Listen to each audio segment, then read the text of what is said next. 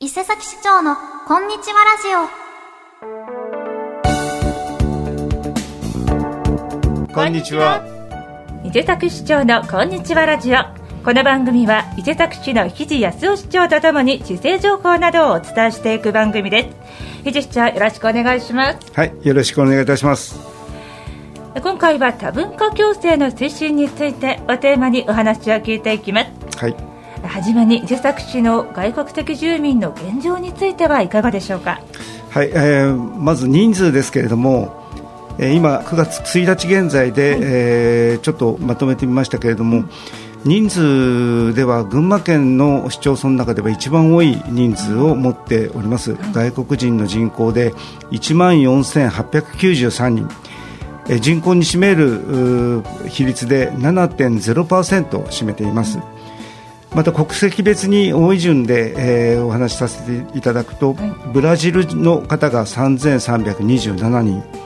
ベトナムの方が3298人ペルーの方が2395人その他フィリピンの方中国の方と、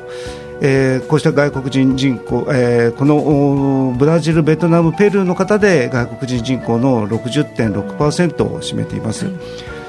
えー、令和2年にベトナムがペルーを抜いて2番目になってその後もベトナムの方が増えていて、はい、この後まだますますベトナムの方が増えていくのではないかなというふうに思われております。またもう一つ多国籍という意味では、はい、えー、多い時には61カ国の方が住んでいたと、そんな現状であります。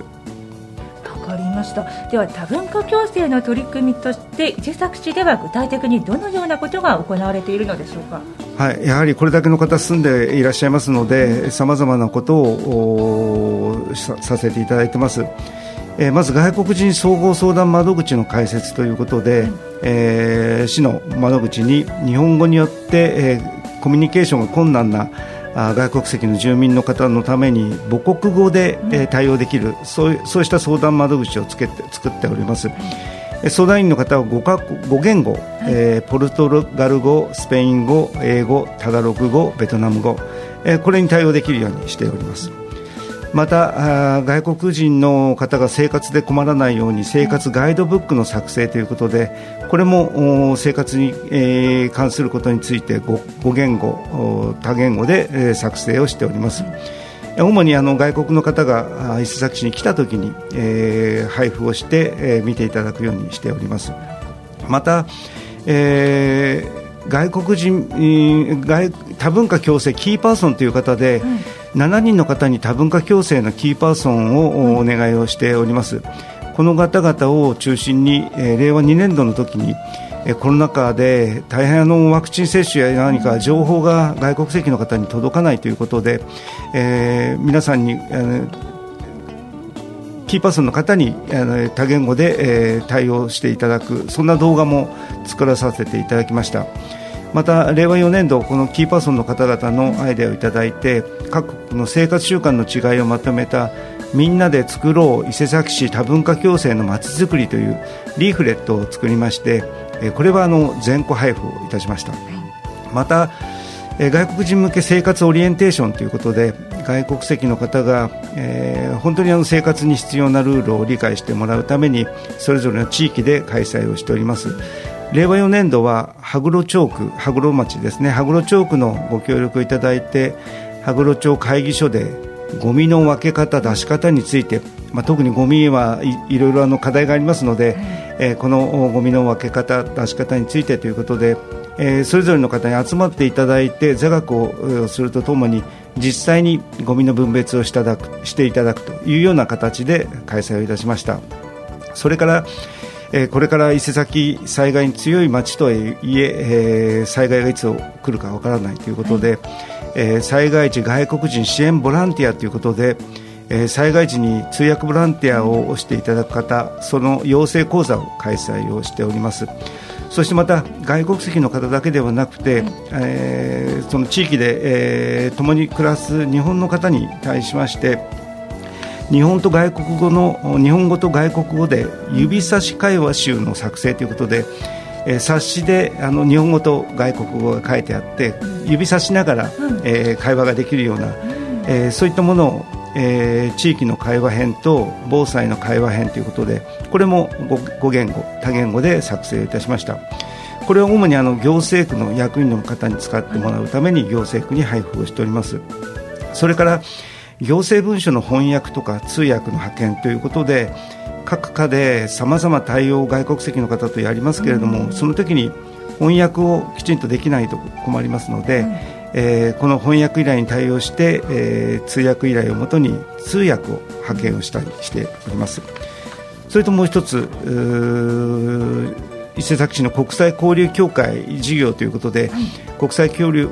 協会の方にお願いをして日本語教室を開催しております。外国籍住民が日本語や生活ルールを学ぶためにこの日本語教室に通っていただくまた、えー、これをオンラインで行うようなこともしております、えー、リモートでこの日本語教室の開催をしております。それと多文化をまずは理解をしていただくということが必要だということで多文化理解講座ということで、えー、外国籍の方を講師に招いて、えー、講座を開催をしております。それと国際ボランティアということで語学だとか文化の紹介運営こういった3つのカテゴリーで登録をしていただいて授業に応じて協力要請を行うものであります。令和4年度は国際交流の集いに参加をいただきました。えこうしたさまざまな取り組みを今伊勢崎市では行っております。はいありがとうございます。では今後の展望についてどのようにお考えでしょうか？はい、えまず、あのー、外国籍の方との共生の中で一番大事なのはやはり文化、うん、交流をしていくということだというふうに思います。えー、今度、令和5年11月23日、えー、木曜日、これ祝日ですけれども、うん、成瀬グループ伊勢崎市民プラザにおいて多文化共生フェスタ伊勢崎2023を開催いたします。えー、それぞれの国の伝統的ダンスパフォーマンスやキッチンカーによる世界の料理に触れることで国籍を問わず多文化の相互理解を図って多文化共生を推進していきたいというふうに思っております。それからこれからますます、えー、伊勢崎市元気をつけるためにも働く場を確保していくということを大きな施策の柱にしております、はい、このことでさまざま働く方が働きやすい労働環境の整備をされると。そうすると外国籍の方も伊勢崎に来て働きたいと、えー、ますます外国籍の方が増えていくということがあるんだというふうに思いますこうした、えー、外国籍住民の定住とか永住が増えていくということの中でますます外国籍住民の方には日本の文化や生活ルールを学ぶそういった機会を提供していかなければならないというふうに思います。またあの日本人の日本の地域のにお住まいの地区の住民の皆さんには地域で共に生きる生活者として外国籍住民の方を受け入れられるように、その多文化を理解をする日本の方には多文化を理解する機会を提供していかなければならないというふうに思っています。外国籍住民の皆さんも生活者として地域に関わってもらうわけでありますからそうした、え共生社会を作っていくためにも、えこういった機会を日本の方、外国籍の方ともに作っていくということを大事だというふうに思います。それともう一つ、え今、伊勢崎は、え全国にある外国人集中都市会議というのに入っておりますけれども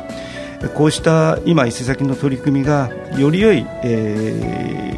ー、外国籍の方の受け入れ体制に受け入れ制度を作っていくそういったことにつながるように国や県に働きかけをこれからもしていきたいというふうに考えております。はい、ありがとうございます。それでは最後になりますが一言お願いします。はい。えー、あの多文化共生、えー、というくくりでありますけれども、まあこの一つの時代同じ地域に住む住民同士となるわけでありますから。相互に理解をし合いながら日本の方と外国籍の方仲良く暮らしていくと。このことが何より大事だと思いますけれどもこのことはお互いの生活の安心だとか安全またさまざまな文化交流を通して心の豊かさにつながりますし子どもたちに対しては教育も通じてさまざまな多様性を受け入れること国際性を育むことこういったことにつながるようなそういった環境が整備されていくんだというふうに思いますえぜひあのこの伊勢崎多文化共生の街にこれからもしていきたいと思います。まあ、私もあの外国語全然だめなので 言葉の壁壁はありますけれどもしかしこれはあの必ず乗り越えられると思いますので人としてお付き合いをしていくこういったあ社会を作っていきたいというふうに思っています。ありがとうございます。伊勢崎市長のこんにちはラジオ。伊勢崎市の日地康夫市長にお話を伺いました。なおこの番組は毎月第1水曜日に本放送第3水曜日に再放送を行っています。